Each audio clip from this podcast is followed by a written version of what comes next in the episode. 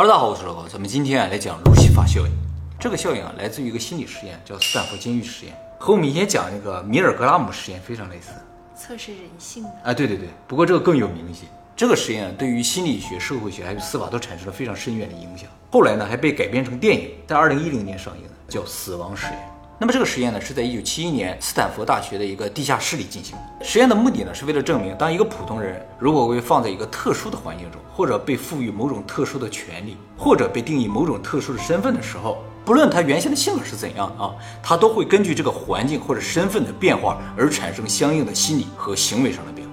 简单来说，就是人的心理和行为不是由这个人的性格或者他本身的品质所决定的，是由环境所决定。组织这个实验的是美国著名的心理学家菲利普·金巴多，今年呢已经八十八岁了。当年组织这个实验的时候，他只有三十八岁，是斯坦福大学心理系的一个教授。他就认为人的心理和行为是由客观因素所决定的，所以就做了这个实验，想证明他这个观点。那么为了最大限度的真实的、客观的去证明这个事情，他呢就先组织人把斯坦福大学一个地下室改造成了一个模拟监狱，基本上就跟真实的监狱一模一样。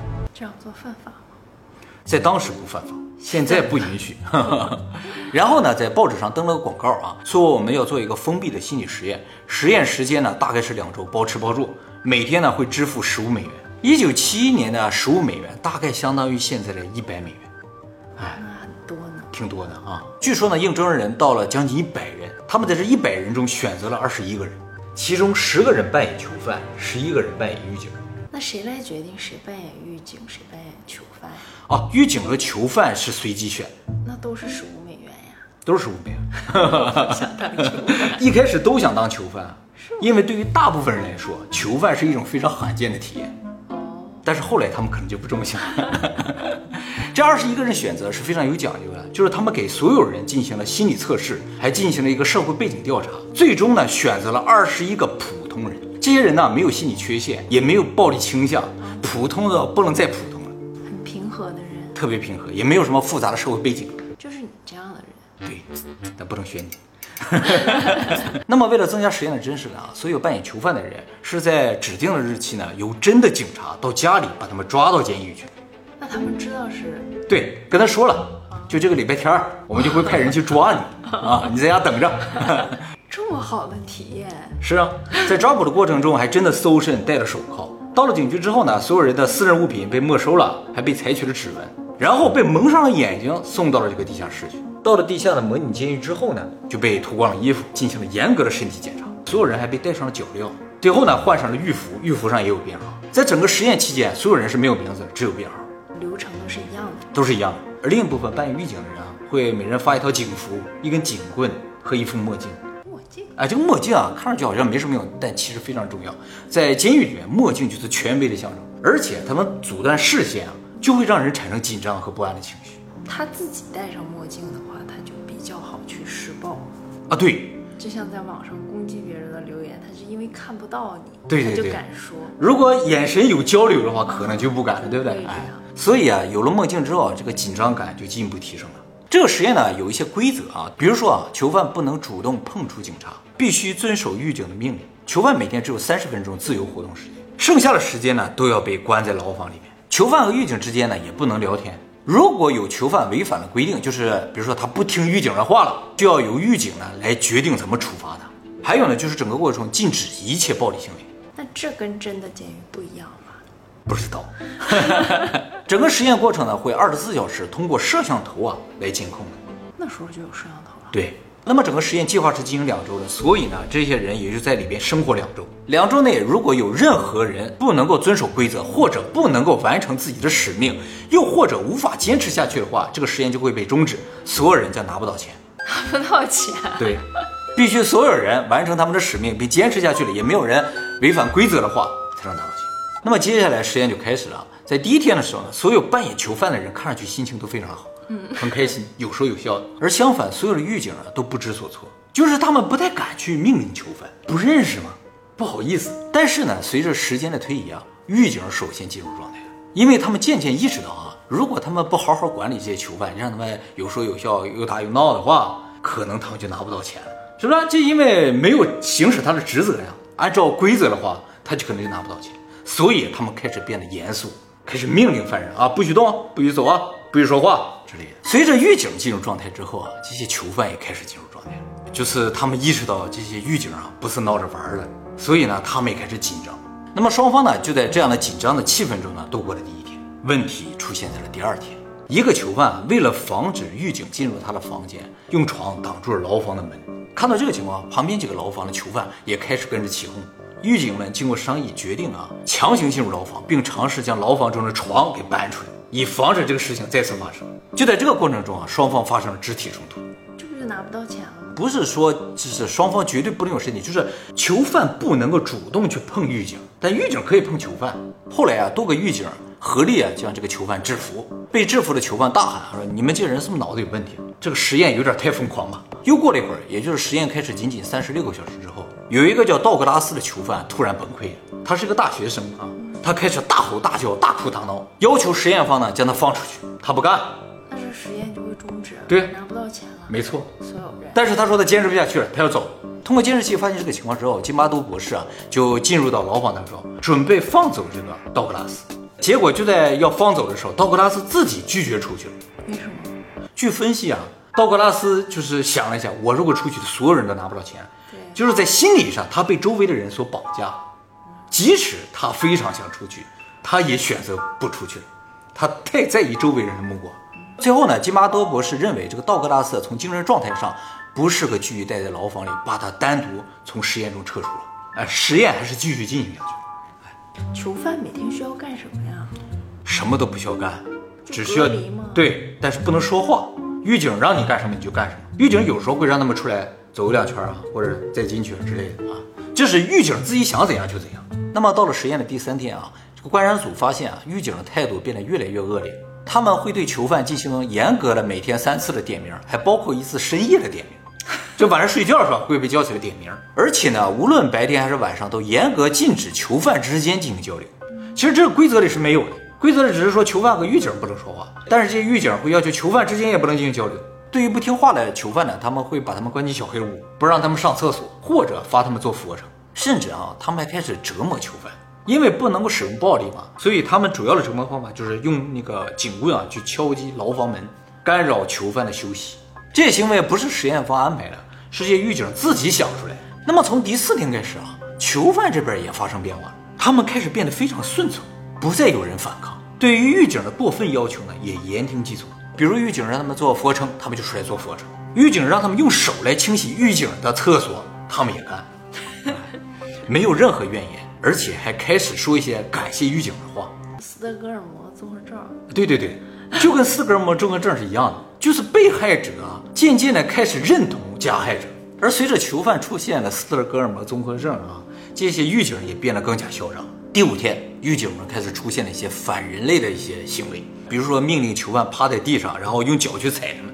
这可以吗？这个从规则上来说倒没有什么，只要囚犯不是 个实验呀、对呀、是个实验，但是他们已经开始做这些事情了啊，反人类嘛。而其他的囚犯呢，只会站在一边看，也没有要反抗的意思。这个时候啊，监视小组发现有一些囚犯出现了明显的精神障碍的一些状况啊，就比如说身体开始发抖，还有好像恶心的那种状态啊。于是呢，就把一个真实监狱里的进行心理辅导的牧师请来，让牧师进去看了看这些囚犯。牧师看完之后，跟这个实验小组说，这些假装的囚犯啊，已经表现出跟真实监狱的囚犯一模一样的状态。他认为这个实验极为不人道，应该立刻终止。但是这个金巴多认为不能够终止。就是他有问题。没错。后来在第六天吧，其他所有参与实验监控的这些人啊，都觉得这个实验开始变得极为不人道了，于是纷纷要求终止实验，甚至包括金巴多的太太，当时不是他太太，可能只是他的女友，都要求他终止实验。没有办法呢，金巴多终止了实验。这个实验原计划两周，只进行六天就终止。但是这个时候啊，狱警们不干了。狱警说，他们到现在为止都没觉得什么不妥，应该继续把这个实验进行下去。有可能他们是担心拿不到钱，哎，但事实上钱是最终给了的啊。那么虽然实验被终止了，但是金巴多认为他得到了他想要的答案，就是人啊会随着环境或者身份地位的变化而产生心理甚至人格上的变化。狱警的扮演者最初对于管理囚犯是有抵触心理，但仅仅在十几个小时之后，他们这种抵触心理就消失，甚至在短短一两天之后，他们就认为啊，对于囚犯使用一些非人道的、侮辱性的一些做法呢，也是合理的。所以金巴多认为，这个实验证明了人的人格会被权力、身份和环境所左右。人并没有谁厉害谁不厉害，谁好谁坏之分，大家都是一样，只是大家的环境、权利、身份不一样。也就是说，一个罪犯，如果你让他去当市长，他可能当的也挺好；一个市长如果生活在一个非常糟糕的环境里，他也可能是个小偷。但有的人在很好的环境里面，他也喜欢犯罪啊。有这个可能性，但是他说这个普遍现象是这样，就是环境造就人呢。狱警和囚犯是随机分开的。所以，如果他们调换了话，结果也不会发生变化。啊，你囚犯也会严格的管理你的狱警。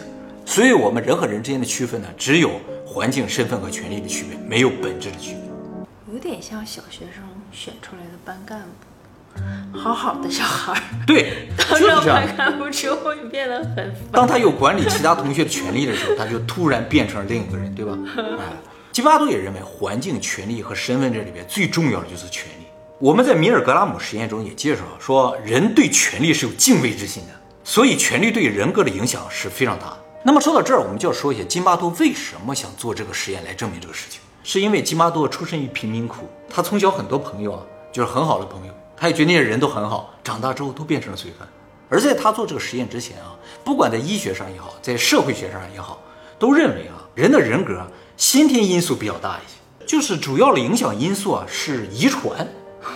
啊，跟后来的环境没什么关系。龙生龙，凤生凤，老鼠的孩子会打洞，就是这种感觉，对吗？哎，这可能也是一种传统观念，就是虎父无犬子啊。也就是说，以前认为优秀的人的孩子可能就会优秀，而罪犯的孩子很有可能就成为罪犯。但是金巴多认为不是这样，他认为他那些朋友都挺好的人，就是因为生活太贫困了，所以无奈之下才成为的罪犯。而他用这个实验就想证明，其实我们人人都有可能成为恶魔。只是所处的环境不一样，你在地狱里，所以你是恶魔；你要上天堂，你就是天使。那我们应该怎么摆脱地狱呢？所以，如果你想没有恶魔的话，你就让所有人都过得好。还有就是，他认为啊，当人被赋予某种特殊权利的时候，就会变得特别有攻击性。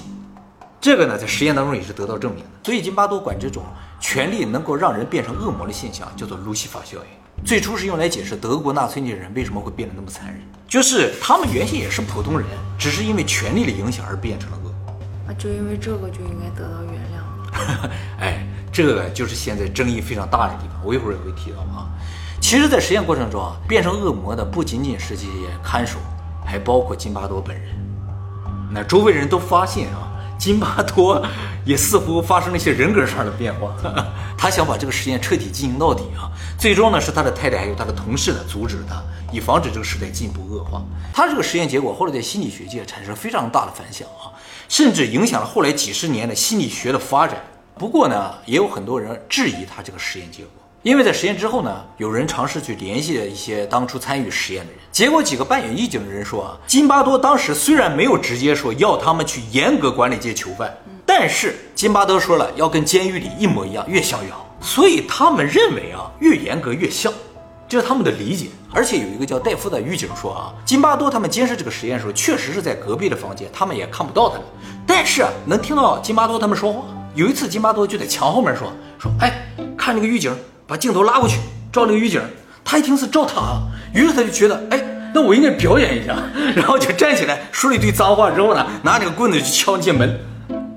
他意思就是说，这既然是一份工作的话，那我就应该竭尽全力去完成这个表演了，来应和导演无形的。啊，虽然并不是所有参与实验的人都说他们在表演，但是可以想象，就是如果有一两个人开始表演的话，整个气氛就会被带动了。所以更多的人参与表演的成分是有的。如果这个事情是个表演的话，那这个实验结果就没有任何意义。因为如果是表演的话，你想演成什么样就能演成什么样，你想要什么结果就可以演什么结果嘛。所以很多人质疑他这个实验呢，并没有任何意义。后来又发生了一个事情，给津巴多的这个实验一记重击。就是在二零零六年的时候，美国发生了一起非常特殊的银行劫案。这个劫案的过程啊，简直就和电影演的一模一样。二零零零年八月七号这一天啊，美国华盛顿塔科马的一家美国银行进来四个蒙面劫匪，两个人拿着自动步枪，两个人拿着手枪。进门之后呢，持步枪两个人就守在门口，持手枪两个人快速走到柜台前，说我们打劫。这四个人啊，拿的武器都非常的先进啊。拿手枪那个人手枪上还有红点瞄准镜。这时候，门口拿步枪的人呢，大喊了一声：“还有两分钟！”拿着手枪的人马上就从那个防盗玻璃上面翻进去，命令工作人员呢给他二十五十一百美元成捆的旧钞，并命令另一名柜员呢打开保险箱，然后两个人在里边就往袋子里装钱。两分钟之后，门口的一个人大喊了一声“走”，这四个人迅速带着钱离开了银行，跑进附近一条暗巷里之后呢，坐上事先在那准备好的汽车逃跑。后来警方赶到之后，发现啊，根据银行监控器的记录，四个人抢劫仅用了两分二十一秒。四名劫匪呢，以及他们配合表现出了高度的军事素养，整个过程的精度啊是军事级别，所以怀疑是军人作案啊。本来是没有任何线索，也没有指纹，什么都没有。但是后来一个目击证人偶尔记住了当时逃跑车辆的车牌号码，三天后呢，通过这个车牌号码呢，抓到了一名劫匪。用真的车牌号抢劫？对，就是他们以为没人看到这个车牌，怎么可能？按理来说，他们身手是很敏捷。对对对，这个地方大意的。这个被抓人就是开车的，叫阿莱克斯·布鲁姆啊，是美国陆军游骑兵，当时年仅十九岁。然后这个布鲁姆接下来就招供了其他三名同伙啊，都是美国游骑兵部队的士兵。美国游骑兵啊，是美国陆军的精英部队，美国的特种部队还有海军陆战队都是从这个游骑兵中选择士兵。他们还在意吗？在意，就出来抢劫了？就出来抢劫。这个抢劫的主谋啊，就是布鲁姆的上级。布鲁姆是下士，这个策划抢劫的是中士，叫卢克萨默啊，当时只有二十岁，比布鲁姆也只大一岁。剩下两个人也就是二十一岁、二十二岁。经过两年的审判嘛，最终这个主谋萨默呢，因策划并实施武装抢劫银行罪，还有非法持有枪支和手榴弹等罪名，判处监禁二十四年。共犯查德·帕尔默呢，被判处十一年有期徒刑。迪拉格·罗伯逊呢，被判处十二年有期徒刑。问题呢，就出现最先被逮捕的这个布鲁姆身上。他仅仅被判处了十六个月的监禁。为什么这个布鲁姆？被判这么轻？第一个原因呢，就是因为他供出了同伙嘛。还有一个重要的原因，就是当时这个布鲁姆？的律师团里边就有金巴多博士。他为什么参与这个辩护？就是他觉得这个案子非常符合他这个理论。金巴多当时跟法官的陪审团说，主谋萨默是布鲁姆？的上级，所以布鲁姆？认为这次抢劫银行是一次军事行动。真的吗？啊，金巴多接着说啊，布鲁姆平时训练的环境是非常艰苦、非常严苛的。长期生活在部队这样的环境中啊，人就渐渐的会失去正确判断的能力，他们只懂得服从。所以抢劫银行不是他自愿，不是自发的，是受外界环境因素以及权力的影响而造成的。那如果是杀人呢？他们也会服从吗？对啊，在部队就是这样。由于有这个斯坦福监狱实验的实验结果做支持，法院最终判处布鲁姆呢监禁十六个月。但是出狱之后出问题了。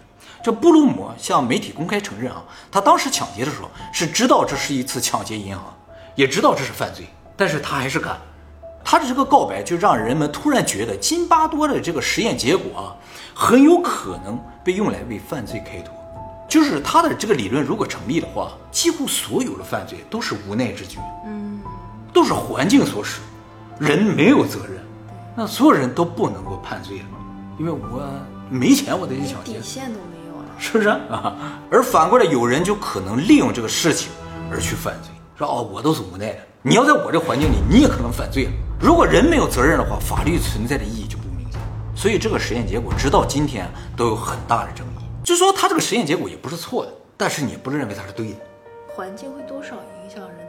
但究竟有多少呢？大是大非面前，还是要以法律为准。嗯，其实我觉得他这个实验最可怕的地方啊，并不是说人在获得权利之后会变成恶魔的，而是人人都有可能变成恶魔。就我们作为一个旁观者来看待这个实验，会觉得说啊，这个人怎么变了啊？我肯定不会这样。但事实上不是，所有人到那个环境里都会变成这样。所以我们不能轻易的去探索人性。太可怕了，是吧？